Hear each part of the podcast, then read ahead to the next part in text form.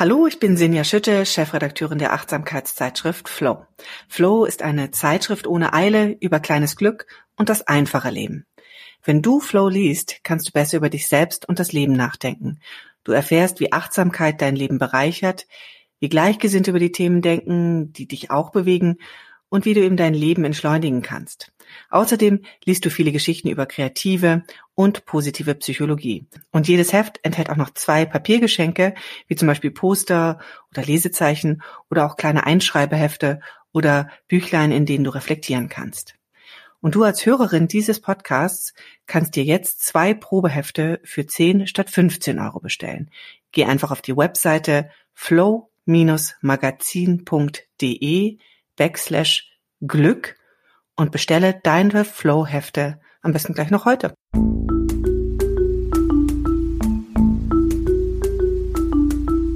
Verstehen, fühlen, glücklich sein mit Sinja Schütte und Boris Bornemann.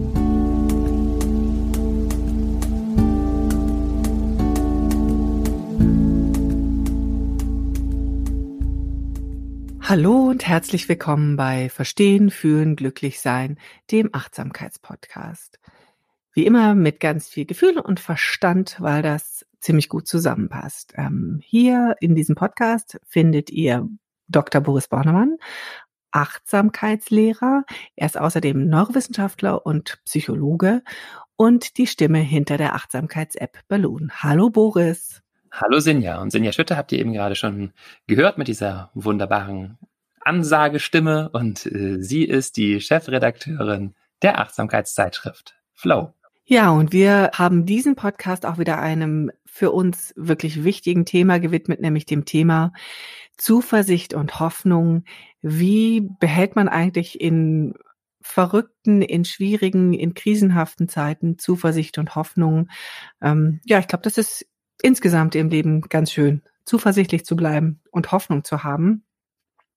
Und wie immer zu Beginn unseres Podcasts frage ich dich, lieber Boris, wie wir eigentlich auf Hoffnung und Zuversicht gucken, was, was genau bedeuten diese beiden Begrifflichkeiten? Eine Definition aus wissenschaftlicher Sicht brauchen wir, glaube ich, hier nicht, sondern eher, wie wollen wir da drauf gucken? Kannst du das mal so ein bisschen genauer erläutern?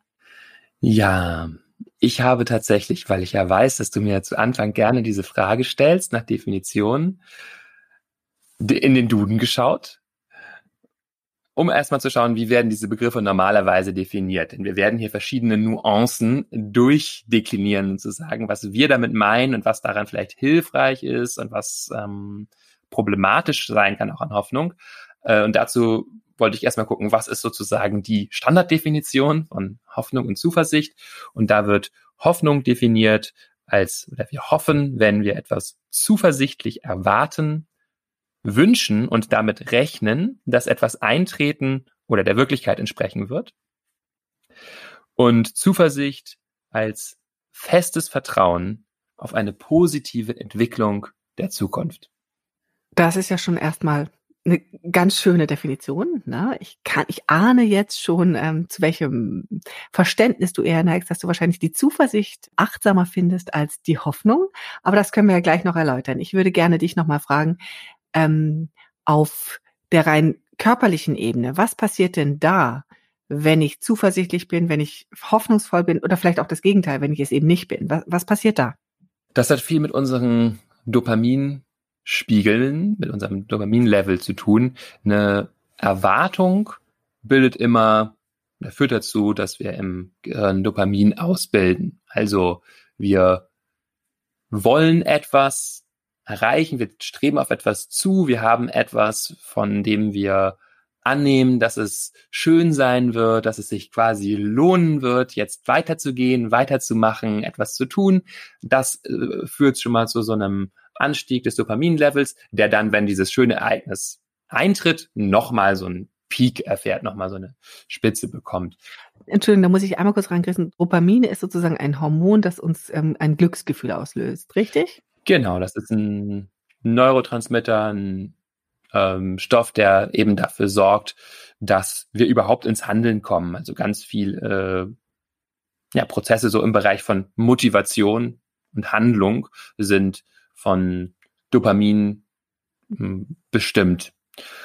Ähm, wenn wir keine hohen Dopaminspiegel haben oder es da hm, ja, da gibt es Schwierigkeiten, gibt sozusagen im Dopaminhaushalt, gibt es sehr verschiedene Phänomene, die damit zusammenhängen.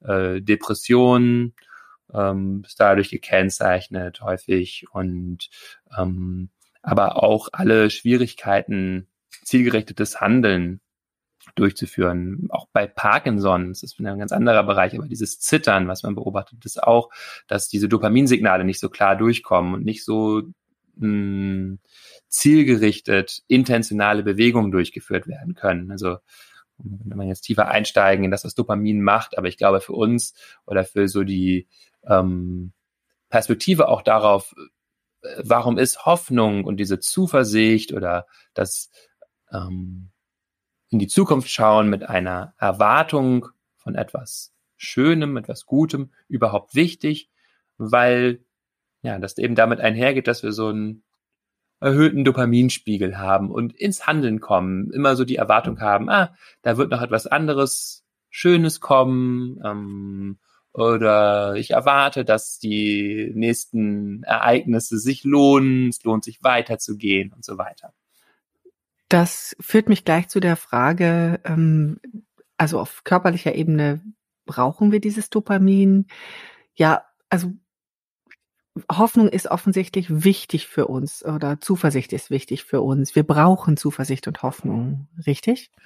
Ja, das könnte wir so sagen. Also mh, mm, die Frage ist dann eben immer, was meinen wir damit?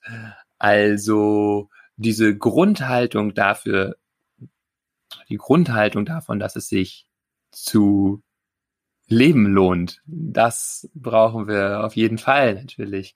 Und es ist auch hilfreich, um im Handeln zu bleiben, wenn wir bestimmte Ziele haben. Hm, ist es dann natürlich sehr stark auch die Frage, was sind das für Ziele, ähm, auf die wir zusteuern? Sind das Ziele, die mit unseren wirklichen Bedürfnissen zusammenhängen, die darauf abzielen, dass wir hm, gute Beziehungen führen, dass wir uns wohlfühlen, dass wir körperlich gesund sind und so weiter. Da, das ist ja, das sind ja sozusagen übergeordnete Ziele und jetzt kann ich kleinere Ziele haben, zum Beispiel joggen zu gehen heute, weil das mit meinem übergeordneten Ziel Gesundheit zusammenhängt und ich knüpfe daran sozusagen die Hoffnung und die Aussicht auf ein gesundes und ähm, angenehmes körperliches Dasein und ähm, ja, und solche Arten von, von Aussichten, dass das möglich ist, die sind ja schon sehr hilfreich, so, oder die sind, gehen einfach mit Wohlbefinden einher. Ich kann natürlich auch andere Ziele haben, nämlich sehr ähm, materialistisch oder auf Ruhm, Ansehen, und so weiter gemünzt. Die bringen mich auch sehr stark ins Handeln, gehen aber auch schon während ich darauf hoffe, mit so einer etwas anderen emotionalen Färbung einher. Also hoffen und ein Ziel haben, hängt das immer zusammen? Mm, nicht unbedingt. Das hängt sehr davon ab, was wir für ein, was wir unter Ziel verstehen, weil ich kann ja auch darauf hoffen, dass es mir gut gehen möge, dass unsere Familie gesund bleiben möge, da ist dann die Frage, ist das wirklich ein Ziel oder ist das eher so ein Zustand oder ja, ein inneres Geschehen, was ich da herbeisehne?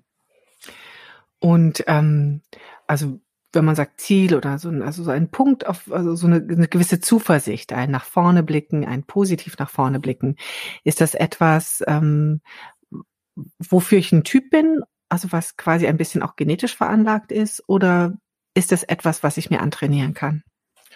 Beides. Also man muss dazu jetzt aus psychologischer Sicht sagen, dass Hoffnung kein Konstrukt ist, was besonders viel untersucht wird unter diesem Namen. Es gibt ein paar Sachen, aber das ist weniger untersucht als das Konstrukt Optimismus, zu dem wir hier ja auch schon mal eine Folge gemacht haben.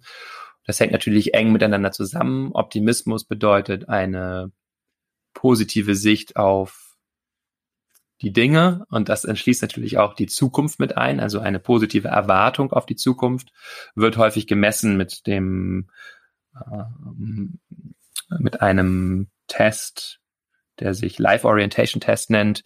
Sowas wird da gefragt, wie auch in ungewissen Zeiten erwarte ich normalerweise das Beste. Alles in allem erwarte ich, dass mir mehr gute als schlechte Dinge widerfahren. Und wenn man sich da die genetische Disposition anguckt, sieht man, dass die so zu 25 Prozent ungefähr, also das ist 25 Prozent ungefähr genetisch sich aufklären lässt an diesem Persönlichkeitsmerkmal. Das wurde in einer großen Zwillingsstudie gezeigt mit 500 Zwillingspaaren. Und das lässt natürlich aber auch sehr viel Raum dafür, noch meine persönliche Disposition zu verändern. Das ist doch schon mal super. Das gibt mir Hoffnung. Haha. Nein, also, ähm, das heißt, ich habe eine gewisse Grundvoraussetzung und ich bin aber auch ähm, in der Lage, da selber ein bisschen was dran zu tun. Warum könnte es denn so gut für mich sein? Kannst du das noch mal ein bisschen vertiefen, warum es so gut für mich ist, ähm, diese Hoffnung zu haben und vielleicht auch mich auf ähm, ein bisschen darin zu trainieren? Mhm. Genau, also es gibt zum Beispiel eine große Meta-Analyse aus Kansas von 2009, Kansas, USA, in der 83 Einzelstudien zusammengefasst werden. Und da zeigt sich, dass Optimisten insgesamt gesünder sind. Also Menschen, die unter anderem auch etwas Positives von der Zukunft erwarten. Gut ist da noch zu wissen, dass von diesen 83 Studien ungefähr die Hälfte prospektiv ist, also so, dass wir Optimismus zu einem Zeitpunkt messen und dann gucken, wie sich die Menschen entwickeln. Das ist wichtig, damit es zumindest ansatzweise Kausalschlüsse zulässt, dass wir sagen, okay, hier sind Menschen, die waren zu Anfang vielleicht ähnlich gesund und sehen jetzt, dass Menschen gesünder bleiben oder sich in Krankheitsverläufen günstiger entwickeln, wenn sie eine bessere oder wenn sie eine positivere Aussicht aufs Leben haben. Das bezieht sich sowohl auf die allgemeine Sterblichkeit als auch auf die Herz-Kreislauf-Gesundheit, insbesondere auch aufs Immunsystem, auf Verläufe von Krebserkrankungen, auf Schwangerschaftsverläufe, auf Umgang mit Schmerz. Bei all dem scheint es eine deutliche Rolle zu spielen, ob ich so eher eine positive Sicht aufs Leben habe. Und das schließt eben immer mit ein auch, also wie wir eben gehört haben, solche Fragen zum Thema, ähm, wie ich in die Zukunft schaue. Gleichzeitig ähm, wissen wir auch aus verschiedenen Studien, dass ähm, Optimismus oder diese, ja, wir reden jetzt hier eigentlich immer von Optimismus, müssen wir äh, so sauber äh, wissenschaftlich sagen, zu größerer Widerstandsfähigkeit führt, also sich weniger von stressigen Ereignissen aus der Bahn werfen zu lassen. Gibt zum Beispiel Studien in äh, kosovarischen Geflüchteten. Das ist eine albanisch-kosovarische Studie von 2002. Ähm, und auch bei Lehrern zum Beispiel sehen wir, dass diejenigen, die eine optimistischere Haltung haben, tatsächlich länger in dem Beruf bleiben, größere Lebenszufriedenheit haben und auch, dass ihre äh, Schüler bessere Leistungen bringen. Also irgendwie scheint diese Haltung, diese Erwartung davon, dass etwas Positives passieren kann, sehr hilfreich, gesund und unterstützend zu sein. Ja, und das ist ja auch Zuversicht oder Hoffnung ist ja genau das, dass man dieses positive, optimistische in, den, in die Zukunft gucken hat. Ähm, aber es ist ja nun auch so, dass wenn man aus der buddhistischen Sicht guckt, es da durchaus auch einen kleinen Haken gibt an dem Thema Hoffnung. Hattest du mir geschildert. Was ist der Haken? Warum ist es in der Achtsamkeitslehre, im Buddhismus auch durchaus kritisch gesehen, das Thema Hoffnung? Ja, das äh, Wort Hoffnung taucht tatsächlich im gesamten Pali-Kanon, also den ursprünglichen Schriften des Buddhismus, überhaupt nicht auf. Nirgendwo ähm, hat sicher auch mit sprachlichen und kulturellen Hintergründen zu tun. Auch bei uns könnten wir jetzt zurückverfolgen, wo das Wort überhaupt herkommt und so weiter. Aber ähm, dieses Konzept taucht nicht so wirklich auf. Und es hat eben auch so seine Fallstricke. Und zwar ganz besonders deswegen, weil Hoffnung ja immer etwas ist, was sich auf die Zukunft richtet.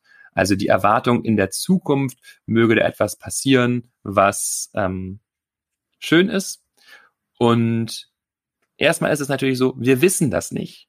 Es geht ja bei der Achtsamkeit immer darum, sozusagen authentisch zu sein und ähm, wahrhaftig zu sein mit dem, wie die Realität beschaffen ist, einschließlich auch ihrer Formbarkeit. Aber zu sagen, ähm, da wird irgendetwas eintreten, also dieses fest damit rechnen, das ist vor allen Dingen das Problem, dass wir etwas festhalten können und glauben, ähm, dass dieses positive Ereignis aber auch wirklich eintreten wird. Und das wissen wir nicht.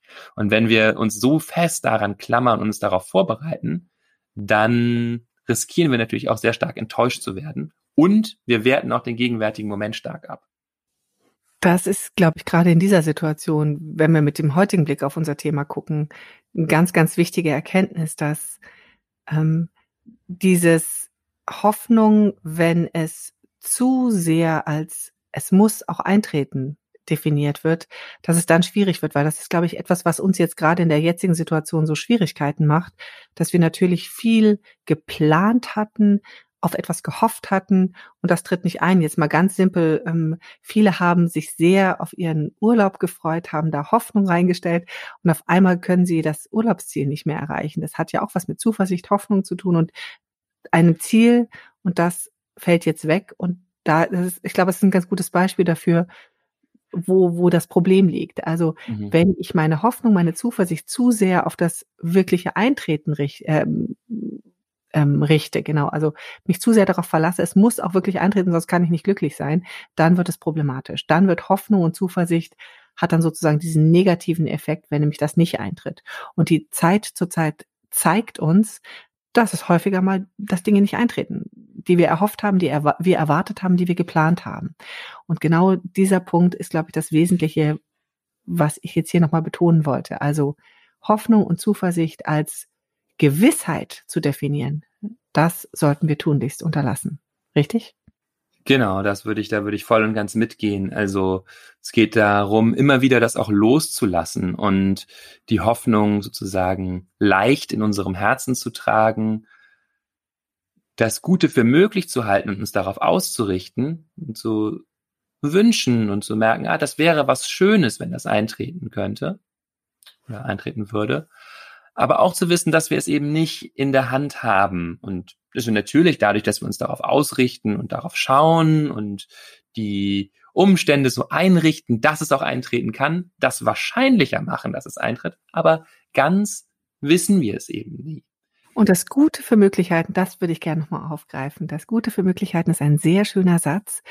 Wie übe ich denn das Gute für möglich zu halten? Da hast du doch auch wieder ein paar schöne achtsame Übungen mitgebracht, vielleicht eine Meditation, wie ich mir, wie ich üben kann, ähm, das Gute für möglich zu halten. Ja, also sehr hilfreich auch zur Erklärung dieser ganzen Haltung ist es uns wieder die Metta-Meditation anzuschauen. Die haben wir ja schon wirklich häufig behandelt. Ich denke, fast jeder Folge rede ich einmal über Metta-Meditation. Aber es ist auch hier einfach wieder ganz hilfreich, sich diese Meditation anzuschauen um zu verstehen, was eine heilsame Hoffnung ist und was eine problematische Hoffnung ist. Und zwar fokussieren wir uns in der Meta-Meditation ja auf bestimmte Wünsche. Und da ist es zum einen so, dass diese Wünsche, zum Beispiel möge ich glücklich sein, mögen wir gesund sein, mögen wir leichten Herzens leben, sich auf innere Zustände beziehen, die ja sozusagen ein bisschen tiefer gehen und überdauernd sind. Also es geht nicht nur darum, sich zu wünschen, möge ich diese Klausur bestehen oder möge das und das äußere Ereignis eintreten, sondern äh, tiefere überdauernde Wünsche. Das ist schon mal die Art des Wunsches, die ich auswähle, ähm, die ja auch sehr viel Platz lässt. Denn gesund sein oder ähm, auch äh, glücklich sein, leichten Herzens leben, gute Beziehungen haben. Das kann ich ja auf sehr viele verschiedene Arten und Weisen. Und das ist tatsächlich auch das, was mich glücklich macht. Das zeigt die Forschung ja auch äh, sehr deutlich, dass es eben diese inneren ähm, Dinge sind, die uns wirklich äh, glücklich machen und sich darauf auszurichten, lässt uns auch wesentlich mehr Platz dafür, wie sich konkret die Zukunft dann entfalten mag und wie sich dieses ähm, gemütliche Beisammensein zum Beispiel gestaltet oder dieses äh, irgendwie mh, mit Liebe und Freude in der Welt sein gestaltet. Und das kann jetzt ja zum Beispiel ganz anders sein, als wir es vielleicht erwartet haben. Und jetzt sitzen wir vielleicht mit unseren Liebsten in einem Ferienhaus in Brandenburg. Aber das Gefühl, um das es geht, ist vielleicht trotzdem genau da. So, die Natur ist da, die Sonne ist da, unsere Liebsten sind da, wir können uns da rein entspannen, wir können die Seele baumeln lassen. All diese Dinge können ja in den unterschiedlichsten Umständen eintreten. Und ähm, deswegen ist es also gut, sich da nicht so sehr auf das konkrete äußere Ereignis zu fokussieren, sondern eben zu schauen, was ist eigentlich wirklich das Bedürfnis, was ist die, ja, was ist der Wunsch, so der Herzenswunsch, der dahinter steht. Das ist das Erste. Das ist, was wähle ich überhaupt für einen Wunsch aus und worauf fokussiere ich mich da? Und das Zweite ist dann, wie halte ich den? Und in der Metameditation geht es eben darum, uns immer wieder darauf zu fokussieren, den sozusagen als Objekt zu nehmen, als nämlich ein Objekt unseres Herzens sozusagen, etwas, was wir tief in uns tragen und uns darauf zu fokussieren, indem wir den immer wieder aufrufen, zum Beispiel eben mögen wir leichten Herzens leben, mögen wir liebevoll beisammen sein oder so. Und ich habe eben immer wieder diesen Wunsch und gehe dahin zurück und bin jetzt aber auch offen für all das, was in der Zeit, während ich mich auf diesen Wunsch fokussiere, passiert. Was an Gedanken kommt zu, oh, das ist aber doof, dass das jetzt nicht da ist. Ähm, hm, mein Körper fühlt sich irgendwie schwer an, ich bin traurig. Äh, oh, da kommt ein Hochgefühl und ein Bild und eine äh, Sehnsucht nach XY. Und all das zu halten und, und äh, Weite im Herzen auszubilden, dadurch, dass ich ja all dem Raum gebe, was geschieht, während ich mit diesem Wunsch da bin. Und das ist das Zweite, das ist eben sehr entscheidende, was ähm, die dieser verbissenen Haltung von Hoffnung entgegenwirkt.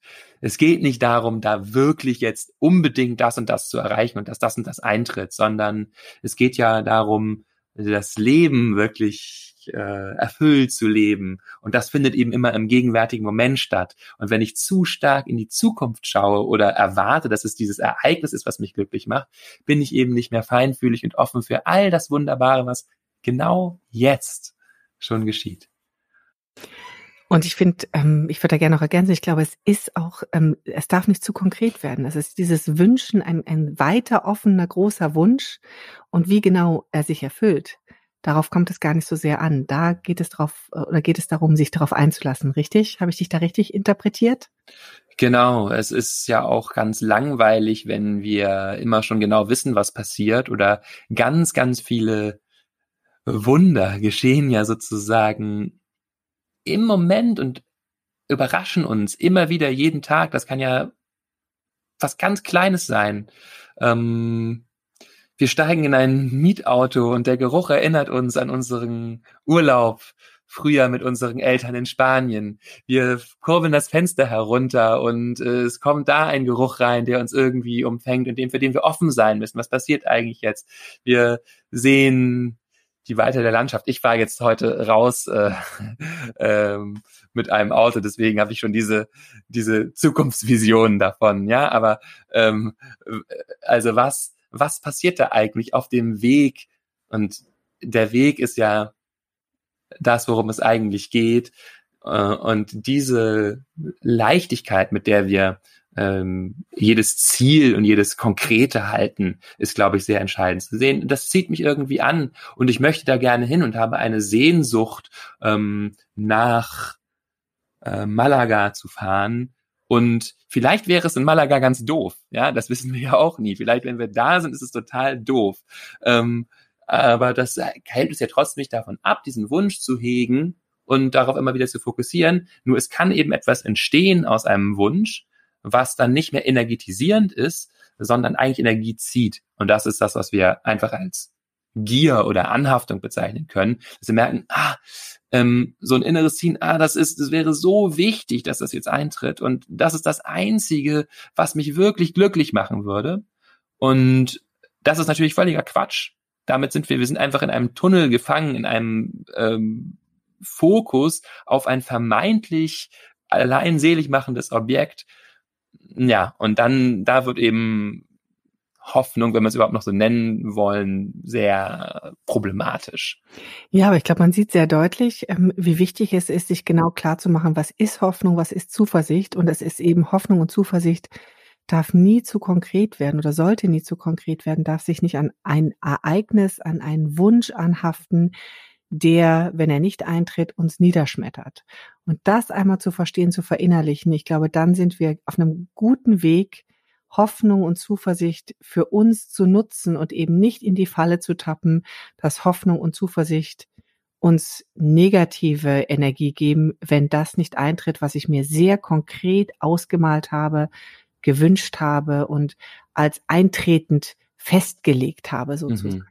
Mhm. Mhm. Und äh, ich finde, du hast gerade schöne Bilder verwendet. Der Tunnel, wir geraten in den Tunnel, wenn wir zu sehr einengen, den Wunsch, die Hoffnung, die also das, auf was wir uns konzentrieren, wenn wir das zu stark einengen, geraten wir in den Tunnel und haben keine Möglichkeit mehr zu sehen, was auf dem Weg dorthin passiert. Und der Super-GAU tritt dann ein, wenn am Ziel noch nicht mal das eintritt, was wir uns ja.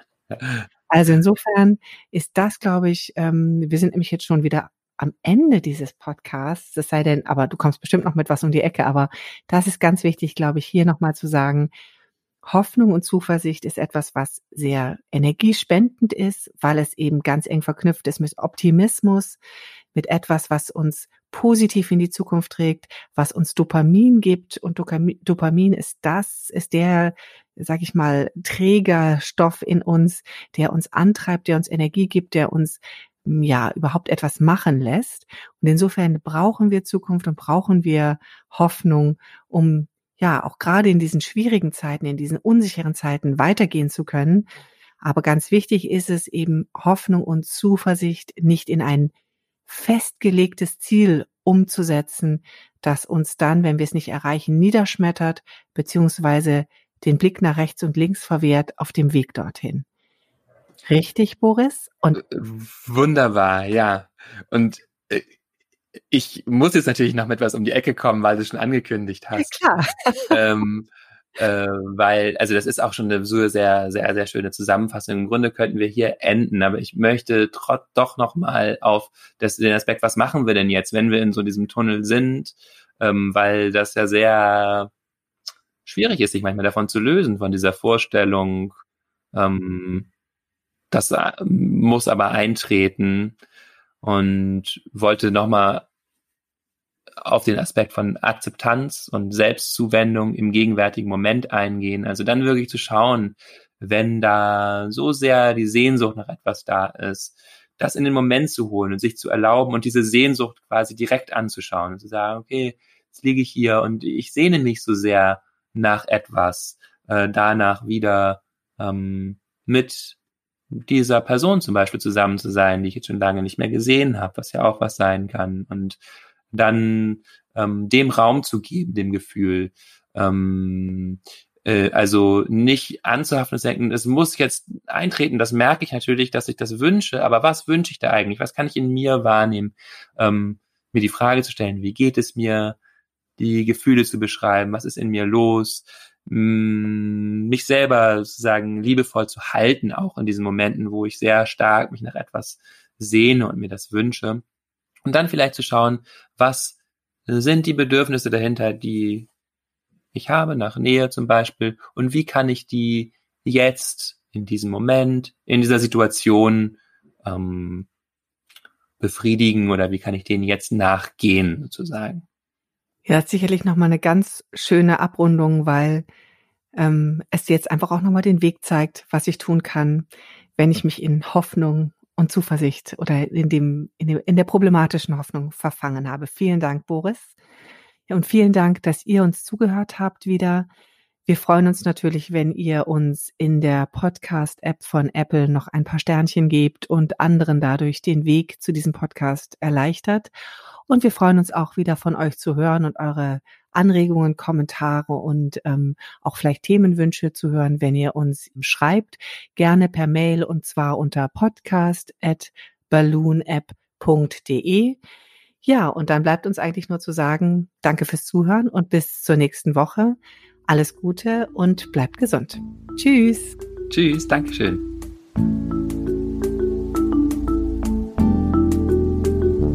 Das war Verstehen, Fühlen, Glücklich Sein, der Achtsamkeitspodcast.